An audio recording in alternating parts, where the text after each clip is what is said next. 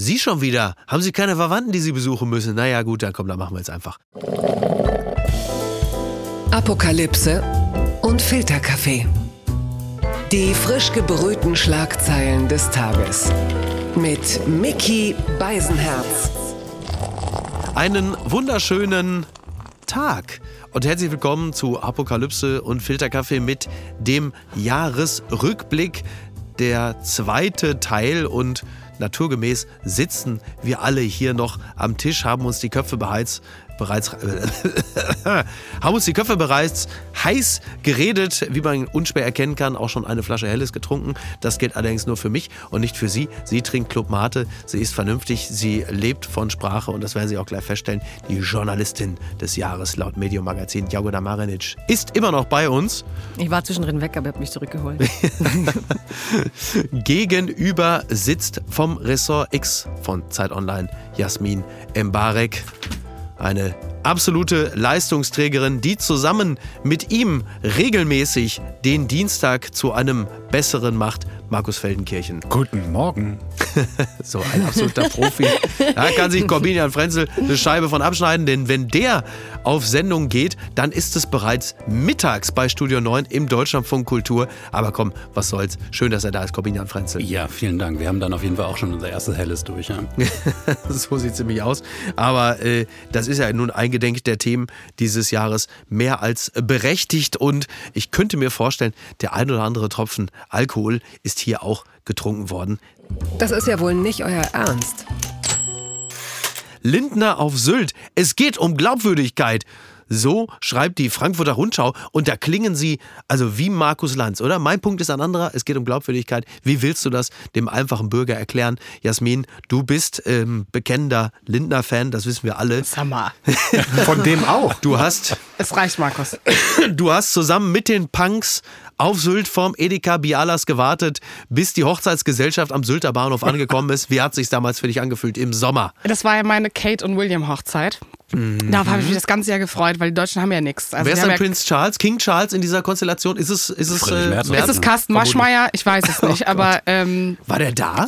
Ja. Oh mein Und Veronika Ferres. Natürlich. Ja, natürlich. Das, Das war war doch die Promi-Hochzeit des Jahres. Hab ich also, verdrängt.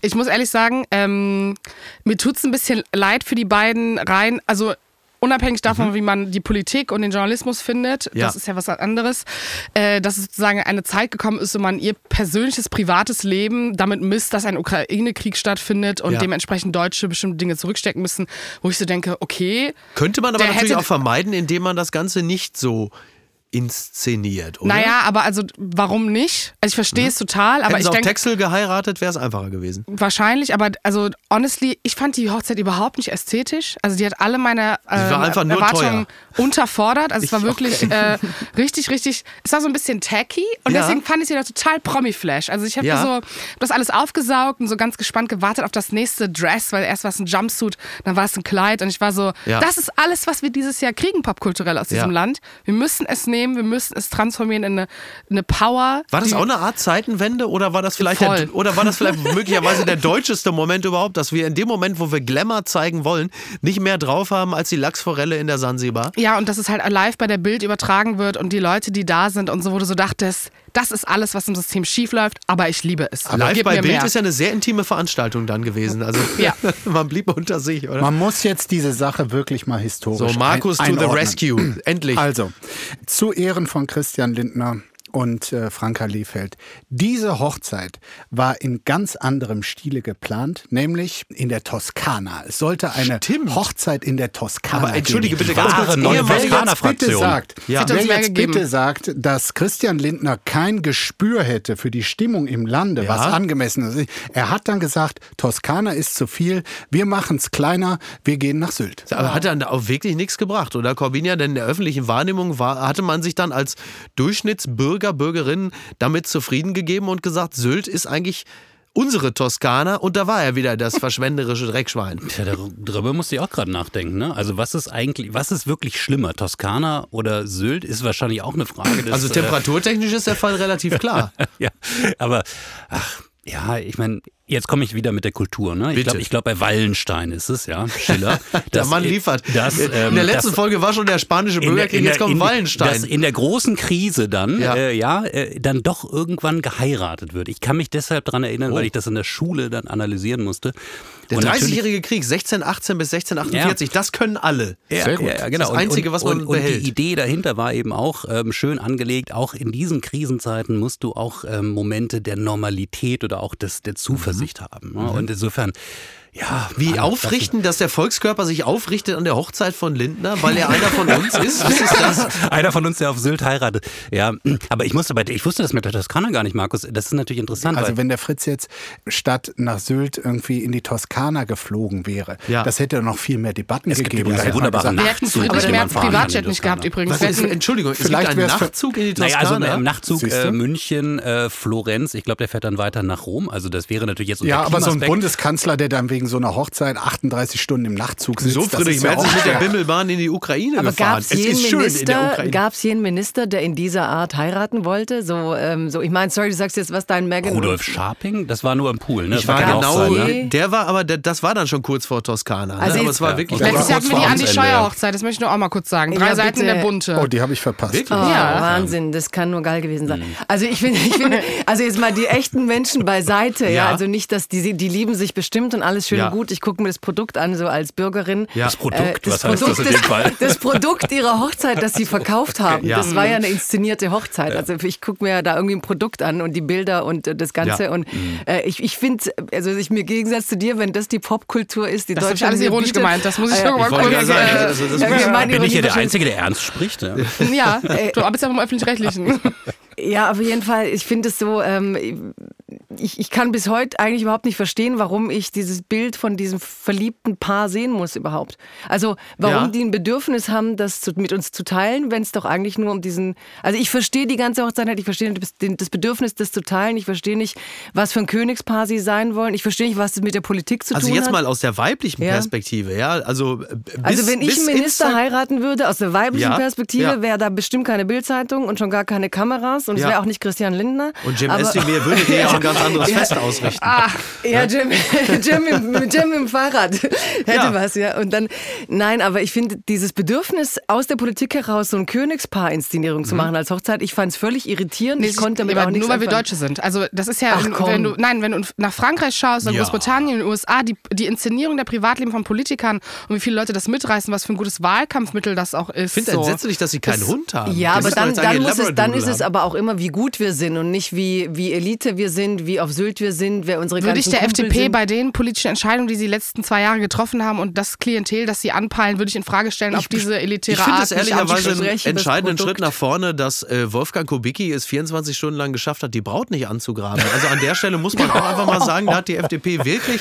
entscheidende Schritte nach vorne Du gemacht. kannst Und nicht man muss sicher aber auch sein. sagen, es wird, es wird kein Journalist gezwungen, ähm, dorthin zu gehen und Ja. drüber zu Genau. berichten und Ja. einen Livestream anzumachen. Ich meine, Oder- das oder ist ja nun Bürgerinnen und wirklich unsere das zu geben Profession. dann, ne? Ob Ja. dieser Wunsch, das Ganze inszeniert zu haben, auch aufgeht, das liegt doch auch an Ja, uns. aber aber Und nochmal mal- noch mal, noch mal eine Ja, Lanze bitte. brechen, weil die Hochzeit eines jeden Menschen ist doch genau der Tag, ähm, egal ob nun prominent oder nicht, da möchte man gefeiert werden, da möchte man vorne stehen. da Bevor, möcht- bevor da es Instagram Das meinst du gab, war ironisch das das erste. Mal, ne? Du sagst erstmal Nein, ironisch, ja? nein, äh, die, die, Ho- die Hochzeit ist doch einfach genau der Moment, wo Ja. man in, in eine ganz komische Eitelkeitssituation verfällt, die dann auch vollkommen okay ist. Alle Ja. bejubeln einen. Und jetzt fremd, erwarten aber wir, ja. ja, ja, ja, genau, total. Und jetzt erwarten wir dann ausgerechnet von Prominenten, dass die in dem Moment ganz bescheiden sind, ganz zurückhaltend. Ich finde, lass sie doch dann auch einfach mal genau Ja, aber dann dieses lass mich doch sagen, dass Bling-Bling-Moment. es voll Aber, aber ist. Ja, das ist okay. genau, aber ich das, glaube nicht mal Beyoncé und so haben Bock, ihre Hochzeitsbilder zu verkaufen. Also ich finde es einfach da peinlich. wäre ich mir wenn, jetzt nicht ganz so sicher. ja, aber wenn, dann machen sie ein Bild und es kriegt dann die Ja, und Öffentlichkeit. bestimmt die auf dem Standesamt den Dekelsen da irgendwo. Ja, äh, aber wenn, Aber wenn Beyoncé kriegt halt für ein Bild Promis, ähm, so viel wie Christian Limper für 200. Jetzt reden wir alle Ja, das ist gleichzeitig. Jetzt sind wir gut dran. Wir schalten rüber zu unserem Hochzeitsexperten Markus Feldenkirchen. Ja. Sie sind auch den Ich Royal-Experte. finde wirklich, der große Verlierer und wer hier auch wirklich missbraucht wurde, war die Kirche. So. Man muss nicht Jetzt mit, reden wir. Man Jetzt muss kein gläubiger Mensch sein, um es Nein. unanständig zu finden, wenn Gottes Häuser wirklich Ach, als Markus. Kulisse missbraucht werden. Bitte empören Sie sich jetzt. Kardinal Feldenkirchen hat gesprochen. Wir kommen jetzt äh, zu einem anderen Thema. Öffentlich-rechtliche in der Kritik, der Fall Schlesinger. Damit beschäftigt sich der Deutschlandfunk. Äh, Corbinian Frenzel als Vertreter des öffentlich-rechtlichen Rundfunks, also eine, wie wir jetzt wissen, eine ja geradezu mafiös Er hat eine organisierte. Erklärung vorbereitet. Ja, ich wollte gerade sagen, ich habe jetzt meinen Sprechzettel hier gerade. Was Sie nicht hören, ist natürlich das Brummen seines Sessels.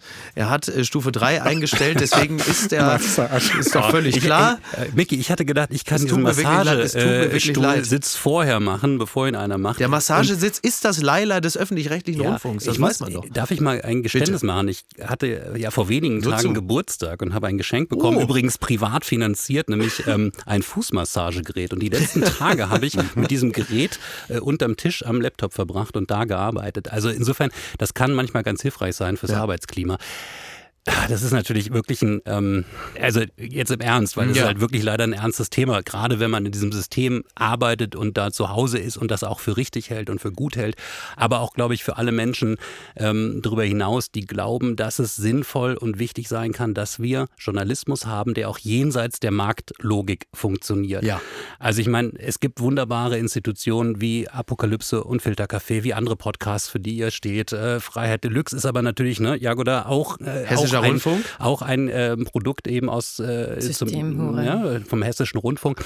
Ähm, Insofern ist es wichtig, dass wir da etwas haben, was funktioniert und was aber auch das Vertrauen der Leute hat. Ja. Und, Noch, ähm, noch, Betonung Also noch. was es haben muss, in dem Ja. Sinne meine ich. Und was es eben äh, natürlich zum Teil nicht mehr hat. Ich glaube, da gibt es dann in so einer Berichterstattung Massagesessel hin oder her oder auch Leasing von Autos, gibt es dann die üblichen Schleifen, die dann irgendwie auch eine ordentliche Beschleunigung kriegen, wo man denkt, Einflussnahme beim NDR in Kiel, wo Genau. es dann darum Und- ging, auch mal positiv sich über regionale Politgrößen zu äußern, weil man da demnächst ja vielleicht auch mal einen Job bekommen Genau. könnte. Also da, das sind halt die, eigentlich für mich sind das die viel schlimmeren Dinge. Ja. Wenn die Leute dann belegt äh, den Eindruck kriegen können, äh, das ist gar nicht diese Unabhängigkeit, die wir durch den Rundfunkbeitrag äh, letztendlich erwarten Ja. dürfen. Das ist ähm, nicht äh, diese Sorgfalt möglicherweise und das ist unterm Strich dann vielleicht auch eine Verschwendung. Ähm, das müssen wir in den Griff kriegen. Mhm. Da würde ich mir übrigens ähm, auch eine etwas offensivere Debatte wünschen. Also ich meine Tom Buro in allen Ehren, dass er als Privatmann gesprochen hat nach vielen Jahren Ja, ja. Ähm, an der ARD-Spitze, wo ich so Im denke, Nobelclub an der Alster. ähm, ja, das waren ja gute und berechtigte Fragen, die er gestellt hat. Ja, vor allem die Fragen, die er gestellt hat, als jemand, der mit 63 demnächst in Rente geht Ja. und sagt, Leute, danach könnt ihr den Laden gerne komplett auf links ziehen. Klammer auf, habe ich nicht mehr allzu viel mit zu tun. Also insofern, ich, ich würde mir manchmal wünschen, dass wir das hinkriegen, dass wir so, eine, äh, so ein Start-up-Geist und eine Logik kombinieren können mit dem Nicht-Kommerziellen. Was wir im Moment weitgehend kombinieren, ist eben diese, diese wichtige nicht-kommerzielle Seite mit der Logik von Behörden, von Ministerien, von Vorgängen, von äh, ne, all dem, was letztendlich die Dynamik nimmt. Und natürlich, ich, aber das ist halt auch ein Punkt, Eitelkeit, Geltungsbedürfnis, Menschen in Machtpositionen. Da gibt es immer die Gefahr des Missbrauchs. Da gibt es Kontrollmechanismen, da gibt es sozusagen Reinigungsmechanismen. Man sieht, es hat jetzt geklappt. Ja, ähm, Also man ist auf dem Weg, würde ich Ja. mal vorsichtig sagen. ne? also das wäre, wären sozusagen meine ersten äh, 50 Cent. Jasmin, Thema. du bist äh, Jahrgang 99. Außerdem arbeitest du bei einem dann doch privat finanzierten Unternehmen namens Zeit. Es wäre jetzt deine Aufgabe zu sagen, kann weg, der ganze Müll. Da läuft eh nur Traumschiff und ab und zu mal wetten das und die Tagesschau, das kann ich mir auch woanders holen. Äh, nee, also ich ähm, finde die Kritik, inhaltliche Kritik an öffentlich-rechtlichen, das muss in der Debatte möglich sein, weil es halt eben finanziert wird. Das war ja weil früher mal AfD-Position. Bis vor einem Jahr war völlig klar, wer jetzt also den Ja. öffentlich-rechtlichen Rundfunk kritisiert, ist also mindestens Werteunion, wahrscheinlich aber eher schon AfD. Ja, aber weil sich andere noch einfach nicht wirklich damit beschäftigt haben, was da falsch läuft. Also eine Kritik aufzustellen, okay, wo, wo läuft es wie ausgewogen, wer ist mit wem vielleicht verheiratet und so solche Dinge zu hinterfragen, das ist, finde ich, sehr, sehr legitim und das wurde halt irgendwann so ein bisschen tokenized von der AfD. Ja. Ähm, gut, dass es jetzt durch andere Skandale, auch wenn sie unschön sind, äh, in eine andere Richtung nimmt. Ich finde, als Person, die schon immer die Bildungsangebote konsumiert hat und auch, ich habe einen Bruder, der ist 16 Jahre alt und der ist. Was sind die äh, Bildungsangebote? Sind das diese Umerziehungsgeschichten vom Nee, gar nicht vom, Funk, sondern Funk? die, die, die. Möglichkeit, äh, Dokus zu gucken, also zum Beispiel ähm, Geschichte und so, also die ganzen Dokumentarfilme, etc., Ja. das, ist- das habe ich schon immer konsumiert und auch sozusagen die Generation meines Bruders. Ähm, die hören die Podcasts, die gucken in der Mediathek Dinge, die schauen die Tagesschau, die haben die Tagesschau-App. Also wichtige Mittel, um äh, sachlich informiert zu bleiben. Ähm, ich glaube, dieses ganze Rundumangebot für Rentner, dass Mhm. man vielleicht auch überdenken könnte und auch Rentnern neue Möglichkeiten äh, geben könnte, Ja. Dinge zu konsumieren. Die hören nämlich auch Podcasts und die interessieren sich auch für äh, Meinungen von jungen Menschen. Ja. Das finde ich schon, das kann man sehr au durch, ausführlich diskutieren, äh, was man da für einen Rahmen setzt. Und ich finde, bestimmte Dinge können definitiv abgeschafft werden. Markus, also, du hast ja, du hast ja auf dem Ticket des Westdeutschen Rundfunks deinen Fernsehpreis gewonnen, zu dem wir an dieser Stelle nochmal herzlich gratulieren wollen. Mhm. Vielen Dank. Du musst also alleine schon deshalb jetzt den öffentlich-rechtlichen Rundfunk äh, flammend verteidigen und sagen, genau so ein Format wie Konfrontation kann es nur im öffentlich-rechtlichen Rundfunk geben, Komma, weil. Äh, Es stimmt wirklich. Also, ähm, Ja, hätte ProSieben das nicht auch hingekriegt? weiß ich nicht, können wir ja mal fragen. Aber ähm, der WDR äh, hat das gemacht und hat auch, sagen wir mal, den journalistischen Wert in diesem Format gesehen. Und dennoch bin ich nicht blind. Grundsätzlich würde ich sagen, ja, es ist gut, dass es ARD und ZDF gibt. Auch diese ganzen Gerede, die müssen zusammengelegt werden, finde ich falsch, weil ehrlich Okay. gesagt, die machen sich auch untereinander Konkurrenz und im Idealfall. Ist das eine ein belebende Konkurrenz oder ist es eine unsinnige? ich glaube, es gibt beides. Also Mhm. es gibt Doppelstrukturen, die Quatsch sind. Ähm, Auch wenn ich jetzt auf die WM-Übertragung, über da können wir nochmal gesondert drüber reden, aber schaue, dass da beide äh, Sender mit vollen Teams anrücken, ist natürlich, also weiß ich nicht, ob das äh, sinnvoll ist, aber in den journalistischen Formaten ist es, glaube ich, eine inspirierende und anregende äh, Konkurrenz, die auch besser machen kann, die einzelnen. So, und trotzdem finde ich in der Prioritätensetzung dessen, was ähm, der Auftrag ist, da muss etwas neu gewichtet werden. Also diese ganzen wirklich seichten Unterhaltungsprogramme und die zumindest bis vor kurzem noch gezahlten immensen Summen, um Sportrechte übertragen zu bekommen. Das ist Quatsch. Das ist nicht der Programmauftrag. Und wenn klar würde, äh, ja, von mir aus bleibt der Rundfunkbeitrag so, wie er ist und Ja. dieses Geld wird aber mehr in journalistisch relevante äh, Sendungen, Recherchen etc. gesteckt, dann hätten wir eine andere Diskussion über den öffentlich-rechtlichen Rundfunk. Ja, gut, du musst jetzt noch das Traumschiff retten. Das Traumschiff und wetten, das, Ja. du musst jetzt Tommy, das ist jetzt deine Aufgabe, du musst Tommy Gottschalk retten. Ich Der- weiß doch, du bist doch Fan. Tommy retten. Ja, ne, wetten das? Wer Von sonst? Tommy, Tommy, Tommy, Fan. Ist ja, jetzt Ähm, nicht, ist ja jetzt nicht im klassischen ich- Sinne ich- ich- Information. Ich, ich staune trotzdem, dass wir eigentlich so nett sind, weil ähm, das stimmt. Ich muss ja. ja, ja. gut, klar. Nein, nein, nein. Nein, aber irgendwie finde ich schon, was, schon, was da jetzt so rauskam. Und man, man ist ja ab und zu mal diesen Leuten begegnet. Mhm. Ich will jetzt gar nicht so von meinem Hass ausgehen, wenn ich Intendanten sehe, wie sie sich Hass so, so.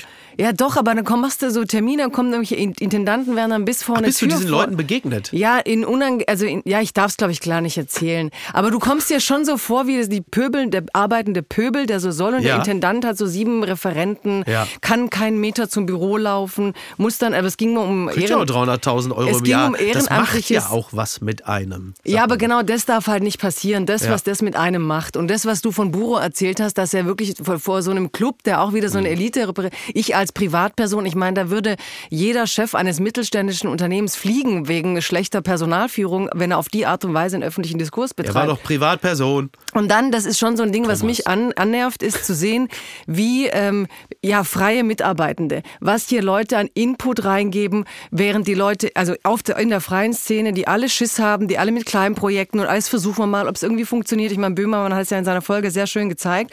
Und auf der anderen Seite hast du im Normalfall einen Apparat, der sich wie jede stinknormale andere UN-Verwaltung und alle in dieser Bedenkenträgerei eingerichtet hat und all jene quält, die eigentlich Inhalte reinbringen wollen, die die Leute sehen wollen. Und dann hast du sogar Zahlen, die dir zeigen, dass es keiner mehr sehen will und du sitzt trotzdem da und sagst, das Ding läuft halt. Also ich brauche keine Bürokratie-Mentalität in einem äh, System, das trotzdem von Kreativität leben muss, von demokratischer Kritik, von all dem. Klar sind solche Projekte wie deine da möglich, meine ist auch möglich. Es gibt immer wieder, glaube ich, äh, so Schnittmengen, wo innen und außen eine tolle Symbiose eingehen. Aber insgesamt ist das, was, was ich im Fernsehen sehe, ich fühle mich echt immer total beleidigt und muss wirklich mit mir hadern, dass ich nicht sage, ich will das nicht finanzieren, weil ich finde so einen rechten Satz. Weißt du, ich habe keinen Bock auf Nostalgie-TV, ich habe keinen Bock auf 700 Quiz-Shows. Ich, meine, ich weiß gar nicht, was die Leute alles wissen wollen voneinander.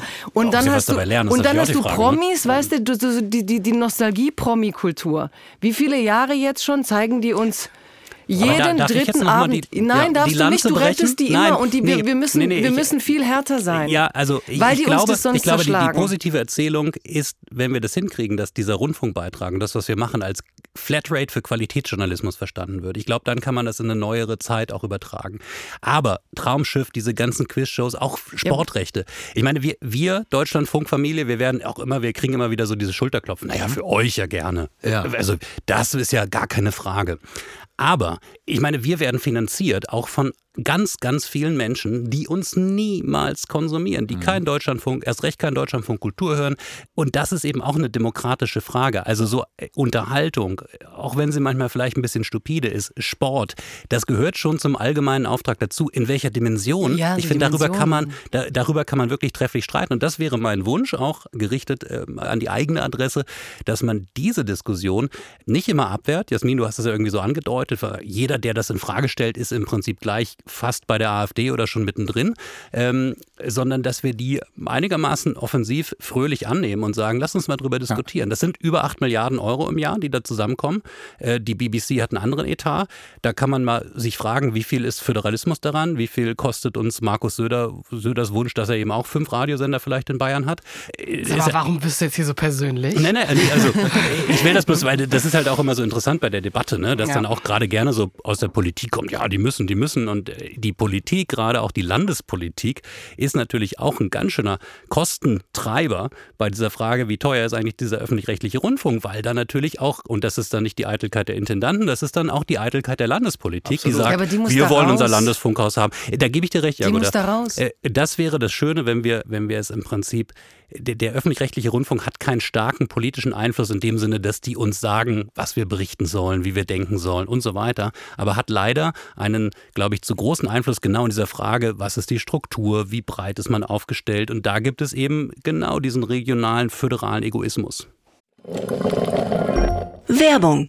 Mein heutiger Werbepartner ist Clark. Ich verbringe viel zu viel Zeit am Telefon, am Handy. Und wenn ich auf meine äh, Anzeige, was die Bildschirmzeit angeht, starre, dann starre ich entsetzt so lange darauf, dass die Bildschirmzeit noch länger wird. Was nutze ich denn eigentlich? Also bei mir so in erster Linie sind es dann doch wirklich äh, Nachrichtenseiten. Ich daddel gar nicht auf dem Handy, aber ich bin natürlich dann auch recht viel äh, zum Beispiel auf den Musikseiten. Aber meistens informiere ich mich oder ich werde informiert und bin sehr viel äh, in den Messenger-Diensten, wo mir dann Freunde und Bekannte schreiben, was ich alles wieder verpasst habe, was ich alles noch machen muss und was ich alles wieder nicht auf die Reihe gekriegt habe.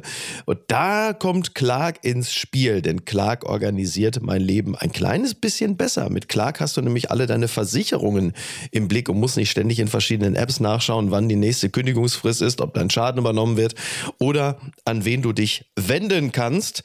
Und hätte ich mal Clark benutzt, dann hätte ich nicht vor zwei Wochen Flatterband an meinem Auto gehabt. Äh, Mehr sage ich dazu nicht. Mit deiner Unterschrift bei der Anmeldung wird Clark dein neuer Versicherungsmakler. So können sie deine Interessen gegenüber den Versicherungsgesellschaften vertreten und dir einen digitalen Service mit allen Vorteilen anbieten. Das Maklermandat greift für alle deine Versicherungen, die du in der Clark-App angibst und hochlädst. Du kannst natürlich jederzeit und kostenfrei deine Vollmacht zum Maklermandat widerrufen. Vergiss also das mühselige Suchen nach deinen Policen und manage deine Versicherung digital on the go 24-7.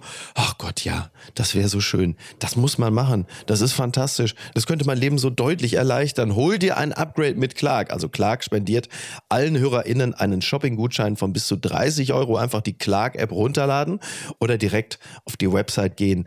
Clark.de bei der Registrierung den Gutscheincode Filterkaffee 54, alles groß geschrieben. Ja, Filterkaffee 54. Ihr ladet eine bestehende Versicherung hoch, dann sichert ihr euch einen 15 Euro Shopping-Gutschein für Brands wie äh, Adidas, Amazon, DAZN.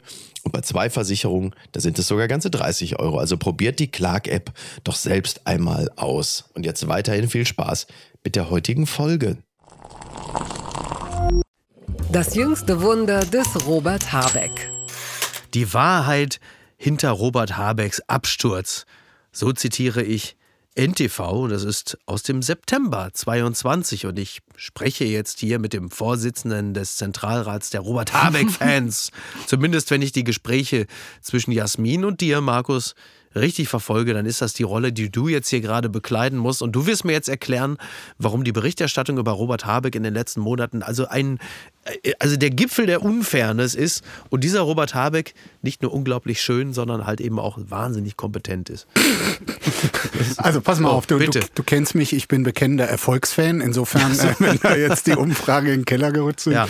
da bin ich natürlich jetzt äh, wieder Lindner-Fan. Ähm, nein, also es ist doch eigentlich total nachvollziehbar. Mhm. Er hat in seinem ersten halben Jahr Ja. in diesem neuen Amt, wo auch riesige Herausforderungen kamen, hat er einfach einen sehr guten Ton gefunden und Ja. seine eigene Verblüfftheit über das, was in der Welt passiert und Ja. politisch Handelnde vor welche Zumutung es stellt, dass man da zum Emir nach Katar fahren muss und sagt, Flüssiggas von da ist ein bisschen besser als äh, von Putin weiter zu konsumieren. So, das hat er ja alles sehr, sehr transparent gemacht und schöne Worte Mhm. gefunden und dieses Dilemma erklärt. Und das äh, war neu.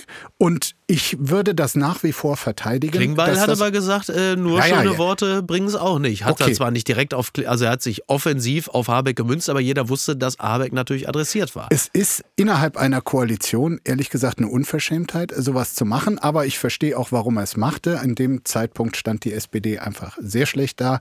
Heute steht sie auch noch schlecht da. Und das war in gewisser Weise Neid auf Robert Habeck, äh, der dann auch von uns Journalistinnen und Journalisten irgendwie viele äh, positive Zuschreibungen bekommen hat. Und trotzdem steckt natürlich etwas drin in dieser Kritik. Weil Ja. in dem Moment, wo die Gasumlage Ja. nicht funktionierte und es klar war, das war ähm, zu vorschnell, ähm, da wurde eine Sache nicht bedacht und die Entwicklung ging dann auch weiter, man musste es komplett zurück. War die neue Osterruhe, Da war ne? natürlich Quasi. die, die Erzählung dann da, von wegen, das ist nur Gelaber. Mhm. Das ist natürlich auch vollkommen übertrieben. Ich glaube, dass in keinem Ministerium zurzeit so schwierige Entscheidungen getroffen werden müssen, wie in diesem Ministerium. Ich glaube, dass dort nicht alles falsch gemacht wurde. Dort wurden Fehler gemacht. Diejenigen, die ohnehin die ganze Zeit neidisch auf ihn waren, stürzen sich mit Riesenfreude auf diese tatsächlich vorhandenen So wie Fehler. Klingbeil? So wie Klingbeil auch, der macht das ja, also der macht das ja auch nicht, weil er den nicht mag, sondern weil er denkt, irgendwie seiner Partei damit einen Vorteil Ja. zu verschaffen, indem man beim Hauptkonkurrenten, und das sind die, also SPD und Grüne, ringen um quasi den Platz zwei, um Mhm. gemeinsam mit der FDP auch in drei Jahren eventuell eine Ampelkoalition weiterführen zu können. Und da ist die Frage, wer ist stärker? Im Moment liegen sie beide zwischen 18 und 20 Prozent in den Umfragen. Das ist das wahre Konkurrenzverhältnis gerade. Und deshalb werden Fehler von Robert Habeck, vom SPD-Vorsitzenden, sehr, sehr gern aufgegriffen. Jetzt frage ich natürlich die Frau, die schon vor Monaten schrieb, dass diese Häme gegenüber Robert Habeck auch damit zu tun hat, dass es in Deutschland so eine Art intellektuellen Verachtung gibt. Ist das, hat das immer noch Bestand? Hat es sich verschärft oder musst du jetzt auch sagen, naja, ganz ehrlich, er ist dann wirklich nur Kinderbuchautor? Also ich versuche dem so, ich finde im Moment, dass er tatsächlich sich sehr unsichtbar gemacht hat. Also nachdem er so kurz da war und alle ihn, sich so in ihn, gibt er immer so eine kollektive Verliebung. Mhm. Ja. Ach, hat er schön geredet, jetzt hat er auch noch erklärt, jetzt hat er gezweifelt. Ja. Und da nervt es mich sogar immer eher, dass die, dass man sich so in ihn so alle so ein bisschen. Weil dann alle für ihn schwärmen Ah, und nicht du alleine. Nein, sondern weil das so Sie hat schon viel früher erkannt. Das Ja. muss man schon sagen. Was habe ich erkannt? Sein rhetorisches Talent. Du hast da schon drüber geredet, als das den meisten noch nicht so bewusst war.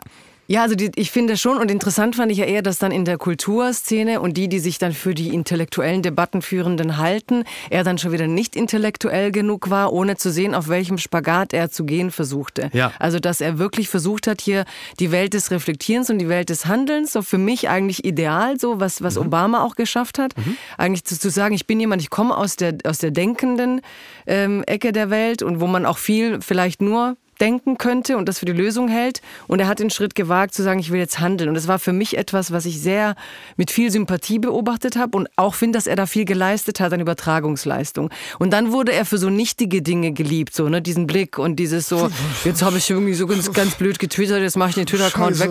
Ja, weil das fand ich, mit Wasser. ja, und das waren dann wiederum die banalen Dinge an ihm, sein Potenzial. Verstrubbelte Das, und das auch haben wir mal. dank Markus Feldenkirchen. Oder mal auch im, im Schnell. Ja, oder ja, der, genau, das stimmt. Wir Ja, reden ich ja hier ich mit esse immer Porridge. Ich ich habe das ganze Thema. Ja, oder also, auch mal im Schneidersitz einfach mal so, Ah. ich sitze einfach auf dem Bahnsteig, ich scheiße mich nicht drum. Mit Socken. Ich- Mit Socken. ja, aber was willst du auch reden, wenn Leute dauernd die Kamera auf dich halten und erwarten, dass der du arme weiße So, jetzt Mann. bitte, Ich jetzt. glaub, Der Christ- arme, Wa- nee, Christian sorry, also, Nee, aber machen. komm, was ganz ehrlich, ich will dich mal sehen, wenn man dich beobachtet und du willst nicht wie der klischeehafte Politiker wirken. Ja, aber- du willst ein neues Image machen. Und da du wirst, setzt du dich barfuß einfach mal im Schneidersitz auf Gleis 8 auf dem Bahnsteig? ja, vielleicht ist er auch so. Du wirst auch Irrläufe machen, wenn du andere Bilder produzieren willst. Und das will er ja vom Pferde bis Ding. Ich finde die nicht schön, die Bilder, Ja. aber er will halt andere Bilder Ja, produzieren. Fällst du auf sowas auch rein, Jasmin? Nee, also ich muss sagen, es tut mir für ihn schon wirklich leid, dass sozusagen diese, diese Zwischenzeit von visionär, neuer Art äh, Mhm. der, der Politik, dieses Obama-eske, das aufzubauen und dann in eine Regierung reinzugehen und das slowly abzuarbeiten, das Ja. wurde ihm ja genommen durch eine Krise. Ja. Das heißt, also so, ne, der Schönling, der irgendwie erfolgreich war, dann zu zerschlagen, weil, er die, weil die Realpolitik ihn zerschlagen hat, das war kein cooler Move. Ich finde aber trotzdem die Geilheit äh, der deutschen Politikbubble, äh, Mhm. irgendwie zu gucken, ah, endlich, oh, jetzt kommt mal ein Mann, der so gut aussieht in der Liga von Macron und da können wir jetzt mal irgendwie so ein Ja. Politik-Hero draus machen. Ist auch unfair gegenüber sozusagen diesem Wunsch danach, dass es eine neuere Politik geben soll, ehrliche Politik, dass irgendwie der Fokus neu gesetzt werden soll, dass jüngere Leute her sollen. Was ja das komplette Gegenteil von ist, der einen mittelalten Mann dahinsetzt, der irgendwie schon Ministererfahrungen hat. Mhm. Also dieses auch dieses Image, was er mitgetragen hat von dieser kompletten Neuartigkeit, das war ja auch einfach nicht wahr. Und ich glaube, dann war du? das relativ. Ich, ich finde, das ist schon wahr. na, er ist ein Politiker, der nicht seit drei Jahren den Job macht. Nee, also das, das, ist wahr. Also er ist nicht neu dabei, er war natürlich schon ein paar Jahre dabei, aber dass ein Spitzenpolitiker si- sich so offenlegt, also dass wir so viel Intellektualität ertragen ähm, und auch noch gutheißen und sie gefeiert wird, das finde ich ist schon echt die Mhm. Aber das interessante neue Entwicklung. Das hätte halt in den 90er Jahren, auch in den Nullerjahren in, in, in Deutschland hätte so ein Politikertypus wie Habeck, hätte der noch keinen Fuß auf den Boden bekommen. Und das finde ich ist übrigens die interessante gesellschaftliche Entwicklung dabei. Ja, aber das ist ja genau deswegen, das meine ich ja. Ich glaube, wäre politisch dieser, ich kann mich noch erinnern, als es dann klar war, dass irgendwie eine Ampel gebildet werden kann und so diese Euphorie und dieser Wunsch nach Neuem in der Politik, weil man so angeödet ist von irgendwie dem Status quo. Ich fand es bei Habeck so ein bisschen zu gewollt. Es war für mich ein Ticken zu viel, ein zu- Ticken zu viel damit spielen, weil er ist ja auch nicht doof, er ist ein Intellektueller, er hat eine gewisse Vergangenheit und da, vielleicht wäre es cooler gewesen, wenn es wirklich rüberbringen hätte können, dass es ihn auch wirklich nicht juckt. Ja, auch ich- wenn es ihn Er juckt. ist, glaub, er ist ein Wiedergänger. Ja, wir reden gerade so, als hätten wir ihn beerdigt. Ich glaube das nicht. Ich glaube, dass er jetzt in diese Schafferrolle Nee, geht, weil das kann er auch. Mhm. Und ich glaube, seine große Leistung, deswegen gebe ich auch Markus recht mit diesem, diese absolute Gefahr. Wenn er wiederkommt, ist er derjenige, der in der Lage ist, die Zeitenwende, über die wir geredet haben Ja. und die keiner irgendwie verbalisieren kann, in so vielen Bereichen auf eine Art zu transportieren, dass wenn er wiederkommt, ihn einfach doch viele Menschen glaubwürdig finden Aber darf werden. ich da mal plus Gas, plus Ja. Gas und so Zeug. Ich meine, er hat ja geliefert. Also wir stehen da und Ja, ja. haben keine Gaskrise. Also er, Er hat allerdings auch von Olaf Scholz einen riesigen nicht, Geldkoffer gekriegt und mit dem geht er durch die Welt und Absolut. das macht, macht sein Schaffen natürlich einfach. Markus wollte kurz was sagen. Das ist lieb. Ähm, ich glaube auch, dass äh, Robert Habeck genau weiß, und das ist ja so, wer, wenn du in eine Kandidatenrolle kommen willst. Und darum geht es natürlich auch. Also er sieht die Aufgabe, aber er sieht auch die Chance, die er hat, dass er das nächste Mal der Spitzenkandidat, vielleicht dann auch Kanzlerkandidat äh, der Grünen ist. Und was wir jetzt über Robert Habeck reden, ist vollkommen egal. Politik ist die Kunst des richtigen Timings und er muss im nächsten richtig. Wahljahr zum richtigen Moment die Welle nach oben haben. Da kann er die nächsten zwei Jahre noch weit hinter Frau Baerbock oder Herrn Scholz oder sogar hinter Herrn Merz liegen. Äh, Markus, darf ich dich das mal so als den, als den engen politischen Beobachter dieser ganzen Jungs irgendwie fragen, von der Einschätzung her? Weil, weil du das vorhin so aufgemalt hast, dieses Szenario, wer, wer kriegt Platz zwei, SPD oder Grüne, um die Ampel fortzusetzen. Ist das für dich vorstellbar, dass eine SPD nach einer nächsten Bundestagswahl den zweiten Platz in der Ampel akzeptiert und einen Grünen, Habeck oder auch Baerbock, glauben, da würden die im Ernst, das ist meine ja, genau, weil die, also Ja, doch, das könnte ich doch. mir nämlich durchaus vorstellen. Also kann ich, kann ich dir ganz klar sagen, ich glaube, die, ist die SPD auch diese Juniorrolle akzeptieren würde, wenn sie dann weiter mitgestaltet und für äh, die sozialdemokratische Kundschaft äh, die richtigen äh, Ministerien besetzt. Wer das nicht mitmacht, ist die FDP. Hm. Die würden nur Olaf Scholz weiter akzeptieren, aber nicht Habeck Aber das erste. Mal, dass die FDP in der Ampel was nicht mitmacht. Ne? glaube ich auch nicht, dass die nicht mitmachen. Tempolimit, ich bitte dich. Twitter ist nicht Deutschland. Die große Winnetou Lüge. Jetzt habe ich schon so ein Gottschalk-Idiom. Äh, mein Lieber hier. Aber es war auch schließlich der Held meiner Kindheit. Ich war in Beverly Hills auf der Party, da wusste ich. Nein, T-Online schreibt das. Es war im August. Da hat der Ravensburger Verlag auf Instagram angekündigt, das Buch Der junge Häuptling Winnetou ebenso wie dazugehörige Lizenztitel aufgrund von vielen negativen Rückmeldungen aus dem Programm zu nehmen. Man wird sich erinnern, das ist ein klassisches Prozedere, dass ein Verlag, eine Unternehmung etwas macht, dann gibt es sehr viele negative Reaktionen und daraufhin fällt einem ein, das war nicht in Ordnung, was ich da gemacht habe. Das ist also jetzt rein performativ etwas, was uns immer wieder begegnet. Und jetzt die Frage an dich, Corbinian. Wie sehr hast du gelitten, dass da der Held deiner Jugend gecancelt wurde? Der Winnetou, der Häuptling. Äh, Entweder du hast gut recherchiert oder du hast einfach nur mal versucht, so reinzustechen ins Bienennest. Ich Ich, war wirklich Besucher, regelmäßiger Besucher der Karl-May-Festspiele in Bad Segeberg. Ja, guck, ähm, und schwer begeistert. hab in auch- Elspe. Ja, Elf ich hab bestimmt. Wirklich. Das war immer so die B-Geschichte. Da war ich nämlich auch. Literarisch. Sauerland, ne?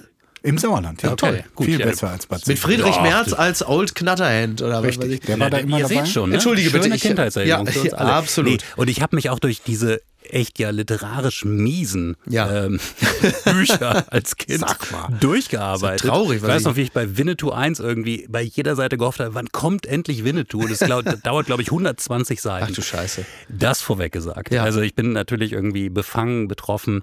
Ähm, das ist so eine Debatte, die, die so unglaublich groß geworden ist, äh, Ja. ohne Not. Ähm, die auch wieder, wie häufig so Debatten, dann ganz interessante, äh, größere Fragen aufwirft, aber eigentlich an diesem Gegenstand äh, es sich eigentlich gar nicht lohnt, so Ja. intensiv und so aufgeheizt zu diskutieren. Jagoda, als Kroatin bist du ja eine Indigene, die sich mit Winnetou, Pierre Brice, ein, das muss man so sagen, Reservat teilt. Insofern, was hast du gefühlt, als es darum ging, dass Winnetou aus dem Kulturbetrieb verschwinden solle? Also ich habe es ja gar nicht so gelesen, dass er versteht. Aber es waren ja tatsächlich sehr viele Jugos äh, Winnetou. Er ne? wurde ja Auch- da immer gedreht. Ja, glaube, man hat der- also der- man der- hat über Ost- Jugoslawien mehr erfahren als über die USA. Ja, aber das ist jetzt um Werbung hier, Werbeblock für Kroatien. Wir haben halt auf, auf äh, kleinem Raum so einen landschaftlichen Wechsel wie die USA auf Millionen Kilometer. Also wir sind eigentlich so die Utopie dessen, was USA gerne wäre. So ein bisschen wie Neuseeland auch Ja, eigentlich. wir sind klein und also ich bin, nein Quatsch, aber ich fand das da als Kind natürlich, ähm, klar, ich fand das äh, schon, das waren ja Jugos, also selbst der Ja. Ostding war, und ich fand, ich habe ehrlich gesagt mich da so gesehen. Ja. Aber jetzt, ich habe nicht als Kind, wirklich Hast du Kinderbrille. das gesehen und hast gesagt, was, Nein, was, ich was heißt denn gedacht, die Apachen? Da vorne wohnt doch der ich- ich alte ja Vladic, nicht- ich kenne doch dein Haus da Ja, hinten. ich habe das ja nicht als Kind geblickt, was Indianer sind und so, Ja. ne, sondern ich habe das irgendwie, habe ich mich solidarisiert. Irgendwie waren die klein, ne, die, die weniger Ja. mächtigen, so big. Aber jetzt später ging es ja in dieser Diskussion und warum sie dann auch groß wird. Es ging ja um dieses Kinderbuch und nicht um Genau. Winnetou. Also ich hatte eher das Gefühl, es geht um begleitendes, ein, ein den Kinofilm begleitender Bildband, zwei Stück. Ja. Der kleine Häuptling Winnetou, also noch nicht mal die Originale von Richtig. Karl May, sondern es ging nur darum, dass man sagt, muss das denn unbedingt sein, dass man jetzt nochmal zwei neue Bücher auf den Markt bringt, die diese ganzen äh, kolonialistischen, rassistischen Stereotype jetzt wieder reproduzieren. Richtig. Und trotzdem mache ich jetzt äh, hier die Lanze für die ähm, Kunstfreiheit. Mhm. Und ich weiß, dass es ähm, viele ärgert, aber ich finde, dass im Moment, und ich, ich glaube, wir werden die nächsten zehn Jahre darüber sehr viel diskutieren, weil du hast halt die CDU, die den Weg der amerikanischen Rechten gehen wird. Mhm. Und du hast in den USA, siehst du ja, wie viele Bücherverbietungen oder Bücherverbannungen es gibt von den Rechten, Ja. aber auch von Minderheitengruppen. Und das ist keine Utopie der Rechten. Es gibt sehr wohl ähm, von, ähm, ja, von Sensibilitätsreadern. Also, dass man halt sagen muss, ich lese jetzt ein literarisches Werk danach, wen es verletzen könnte. Ja. Und da gibt es wirklich eine zentrale Rede jetzt von Chimamanda Ngozi Adichie, nigerianisch-US-Schriftstellerin Mhm. inzwischen.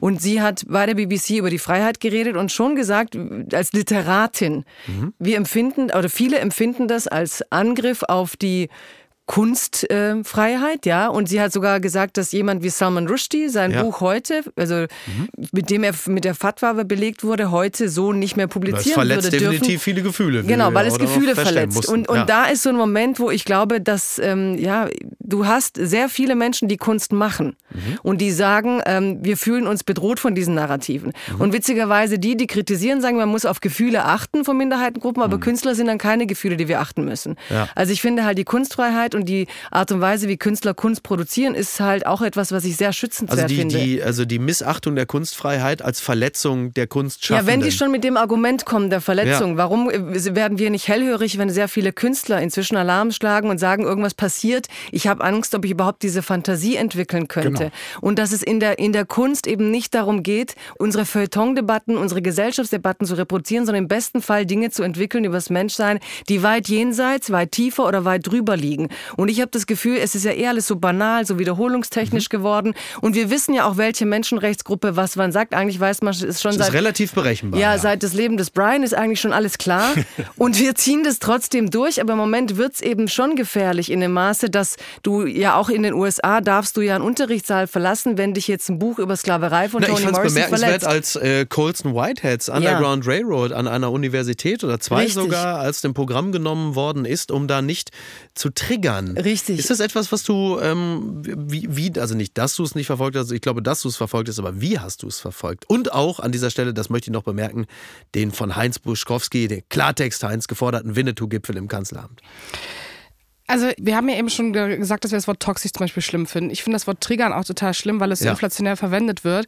Weil ich glaube, es gibt auf der einen Seite die politische Berechtigung von Marginalisierten zu sagen, es gibt hier ein Ausbeutungsverhältnis, es gibt hier eine Diskriminierung, die möchte ich irgendwie ankreiden und dann kann die Gesellschaft damit was machen. Weil das ist der einzige Mechanismus, der existiert. Die Gesellschaft kann dann etwas damit machen. Es wird niemals diesen Absolutismus geben, dass sich dann alles ändert und niemals jemand mehr marginalisiert und Aber ein diskriminiert wird. Sensibilisierungsanspruch. Ja, aber also dazu würde ich kommen, nämlich, dass ich das okay finde, dass diese Debatte dadurch ausgelöst wird. Ich glaube, das ist der Mehrwert. Also, dass wir dann darüber diskutieren, ähm, ob das richtig oder falsch ist und daraus Schlüsse ziehen, nämlich wie, also politische auch zu wissen, okay, ich weiß jetzt, dass eine CDU anfangen wird, einen rechten amerikanischen Weg zu gehen und das vorauszusehen und da irgendwie gegen präventiv zu arbeiten. Also die Kette, die dadurch ausgelöst wird, die finde ich schon also damit kann man was machen, was nichts daran ändert, dass die Polarisierung, die dadurch stattfindet, dass man Dinge abcancelt, weil man in der moralischen Bandbreite auf einmal alles bewertet, auch aus dem Kontext gerissen, also auch zeitlich. Ne? Es ist einfach ein Fakt, dass bestimmte äh, Stimmen, marginalisierte Stimmen, auch vor 30 Jahren oder vor 50 Jahren nicht so stattgefunden haben wie heute. Das heißt, die Möglichkeit zu bestimmten Differenzierungen ja auch zu bestimmten Zeitpunkten nicht gegeben war. Und das heißt auch jemand, wenn Jagoda das früher geguckt hat und gesagt hat, oh, damit kann ich mich identifizieren und natürlich nicht darüber nachgedacht hat, ob es Indianer Ja. äh, diskriminiert, dass das ein valider Punkt ist und den man auch so nostalgisch oder sozusagen ehrenswert in die De Debatte einbringen kann und trotzdem sagen kann, ansonsten ist für mich völlig klar, diese marginalisierte Gruppe zu unterstützen, weil es die und die historischen Fakten gibt. Und ich glaube, die Differenzierung zwischen Kunst und politischer Realität der Marginalisierten, ich finde, das kann man durchaus trennen. Wie komme ich jetzt bloß von einer problematischen Kolonialisierungsgeschichte zum britischen Königshaus? Das ist nicht einfach. Blattgold. Tod von Queen Elizabeth II. am 8. September 2022, als wäre der Mond vom Himmel gefallen. So beschreibt es die BZ. Jagoda, wo warst du, als die Queen gestorben ist? Ich habe keine Ahnung. Danke. Markus, Ich weiß, ähm, ich weiß noch, dass wir an dem Tag äh, Diskussionen hatten äh, im Spiegel. Ich glaube, ob das war, richtig ist oder nicht, dass die Queen gestorben Nee, ist? ich glaube, es war ein Donnerstag, oder? Wann sie Ja, das, stirbt. kon- das, das kommt Weil das gut ist hin. immer ja, für die Frage, wer bei uns auf den Titel kommt, sehr, sehr wichtig, ja, wann stimmt. man stirbt. Stimmt. Bei Helmut Schmidt war es ähm, ein paar Stunden nach ähm, Druckschluss Ja, und die Queen äh, war in diesem Sinne rechtzeitig. Ich Ja. weiß, dass uns diese Frage zynischerweise äh, beschäftigt hat. Ja, also ich ähm, bin immer traurig, wenn jemand stirbt. Das hätte jetzt auch von Olaf Scholz kommen können. Corbinian, du als alter Royalist. Ja. Was hat es für dich bedeutet, dass die Queen gestorben ist? Also in dem Moment, als ich es erfahren habe, ich war bei so einer ähm, Office-Nachmittagsparty, es gab schon ein DJ-Set und ich habe es Anlässlich des Todes der Queen. Nein, das war noch Ist davor. das so beim Deutschlandfunk? Das war, das nein, jeden das war auch das war, das war nicht beim Deutschlandfunk. Schön, dass ihr damit so sondern- locker umgegangen sondern seid. bei so einer anderen Podcast-Bude. Ja. Ähm, und äh, ich war natürlich als der Journalist, der öffentlich-rechtliche Journalist im Raum, der Erste, der es erfahren hat. Und habe, bin dann zum DJ gegangen, habe äh, runtergeregelt und habe gesagt, äh, die Queen ist tot, long live the King. Ich wollte mir das nicht nehmen lassen. Ja, sehr gut. Das Interessante war, Das hast du gemacht? ja, aber das, Interessa das Interessante Lass war, den Mann doch mal. das Interessante war, dass ich das gemacht habe. Natürlich, wir sind ja hier auch nicht immer komplett ernst und ich war auch eigentlich in so einem in so einem gemischten Modus. Ja. Dass ich dachte, es ist eigentlich ein bisschen gaga. Aber ich fand die Reaktion interessant. Und da war wirklich keine Boomer-Generation versammelt, sondern es waren so Leute, sagen wir mal so zwischen 25 und äh, 45. Ähm, Ja. Ja, gerade noch unter Boomer. Ne? Ähm, und man merkte doch, dass das eine andere Nachricht war, als wenn ich jetzt gesagt hätte, irgendeine andere Todesnachricht. Interessant, ne? Wie nah den Leuten das ging, oder? Ja, ja, es war wirklich schon, es war jetzt nicht so, dass die Party erstorben ist und dass die Leute irgendwie gesagt haben, wir, wir feiern nicht weiter. Ja. Aber ja, insofern, ich meine, das ist ja vielfach beschrieben. Wenn jemand so präsent ist, äh, eigentlich äh, für jede Generation, Boomer bis Mhm. hin zu irgendwie den jüngsten Generationen eigentlich immer schon da war, ähm, dann ist das einfach ein Ereignis. Aber ich fand auch interessant, wie schnell es dann eben auch keins mehr war. Ja. Also auch das war ein interessantes Was, Ja, wer, was, es ging doch tagelang Nein, im wie- Fernsehen. Ja, aber man hat ja schon gesehen, die Einschaltquoten waren ja deutlich geringer als Ja. erwartet weltweit. Ach Ähm, doch, ja? ja, ja, doch. Unterm Okay. Strich. Also man hatte irgendwie diese berühmte, also ich, was, was war die Erwartung? Äh, zwei Milliarden Okay. und am Ende war es dann nur Also ein. waren höher als beim äh, letzten Tod der Königin. ja, gut. Nee, lass mal. Mag an der Anzahl der Gut, der Fernsehgeräte Mann bleibt bei den Fakten, liegen. das ist richtig. Ja, das ist richtig. Also der Vergleich stimmt. Ja. Ja. Also ich glaube, also das war ein, ein wirklich ein Momentum, aber es war dann auch ein überinszeniertes Momentum. Mhm. Ich glaube, das ne, auch Thema, so wie lange begleitet man etwas medial. Ich glaube, die Menschen waren dann schnell schon weiter. Ja. Jasmin, ist da auch deine Großmutter gestorben an dem Tag? Äh, Nee, ich fand das auch total interessant. So, es war so obvious, dass sie stirbt. Und ich habe nur Anja Rützels Twitter verfolgt, die die ganze Zeit so, es passiert jetzt, es passiert jetzt, es passiert jetzt. Hat Und sie runtergezählt, So, oder ja, es war so ein bisschen, ne? Und ich war so, die Frau war über 90.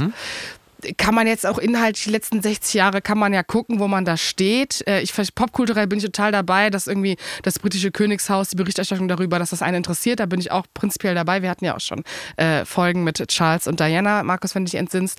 Ähm, ich fand die Frage viel interessanter. Was macht das jetzt, wenn Charles König wird? Wie Ja. macht er das? Ne? Wie ist da die Berichterstattung? Die Harry und Meghan Doku, Ja, das Buch von so. Harry. Das war für mich so, ah, jetzt ist sie tot und jetzt fangen alle an, alles zu ficken. Mhm. Und das war das, worauf ich mich eigentlich gefreut habe. Nicht, dass ich mich über ihren Tod gefreut habe, ne? God bless and Ja. save and heal the Queen, aber sie war alt, sie hatte ein langes Leben, ein Ja. privilegiertes Leben.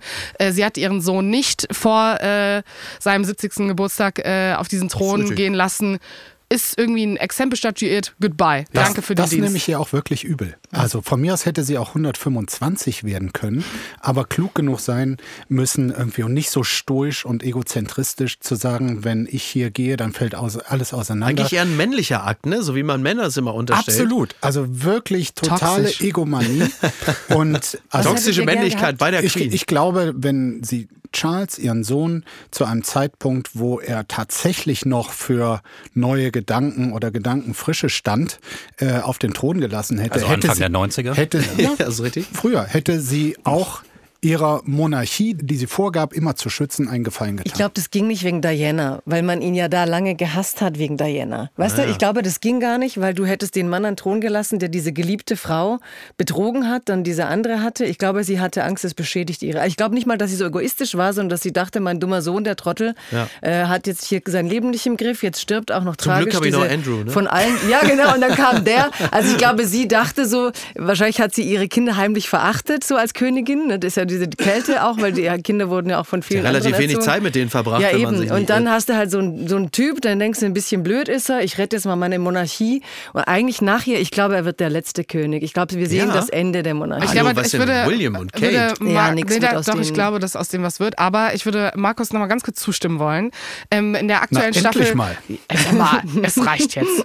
Ähm, in der aktuellen The Crown Staffel wird nämlich, und das finde ich sehr schön, Ja. auch eine sympathische Seite von Charles aufgezeigt. Auch wenn es fiktiv ist, nämlich dieses Verständnis dafür. Unschön.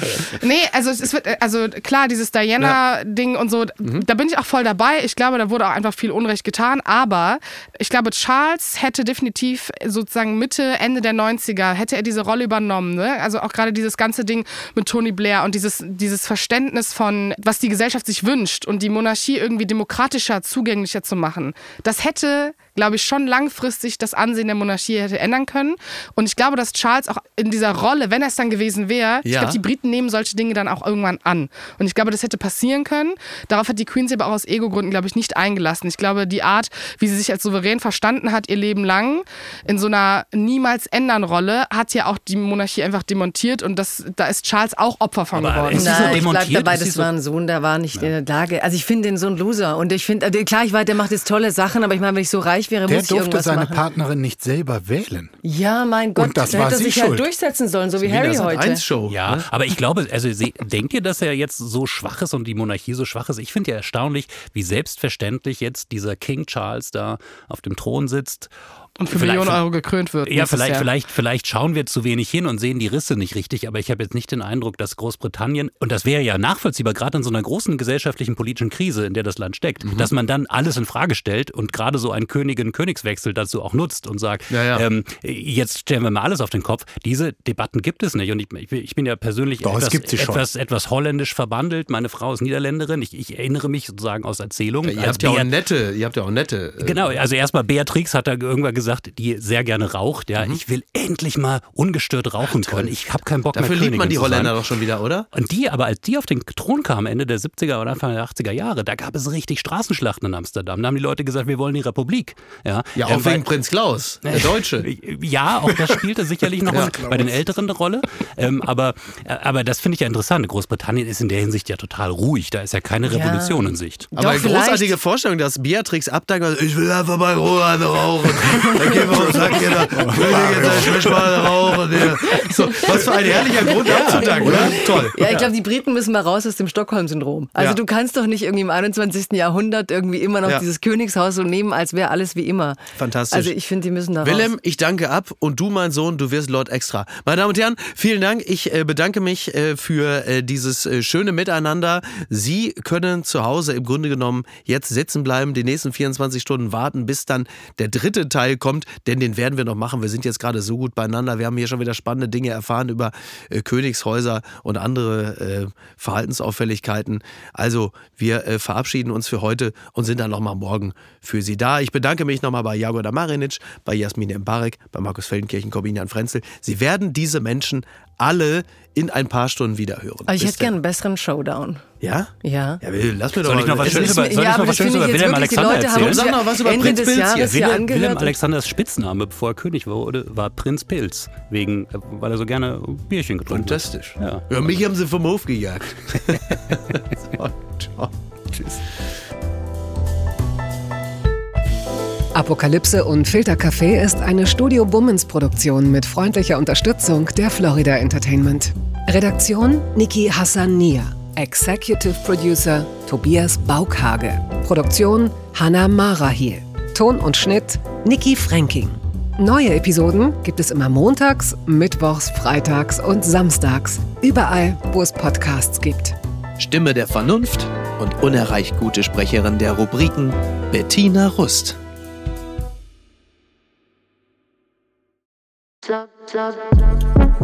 Buh, Stefanie Giesinger hier.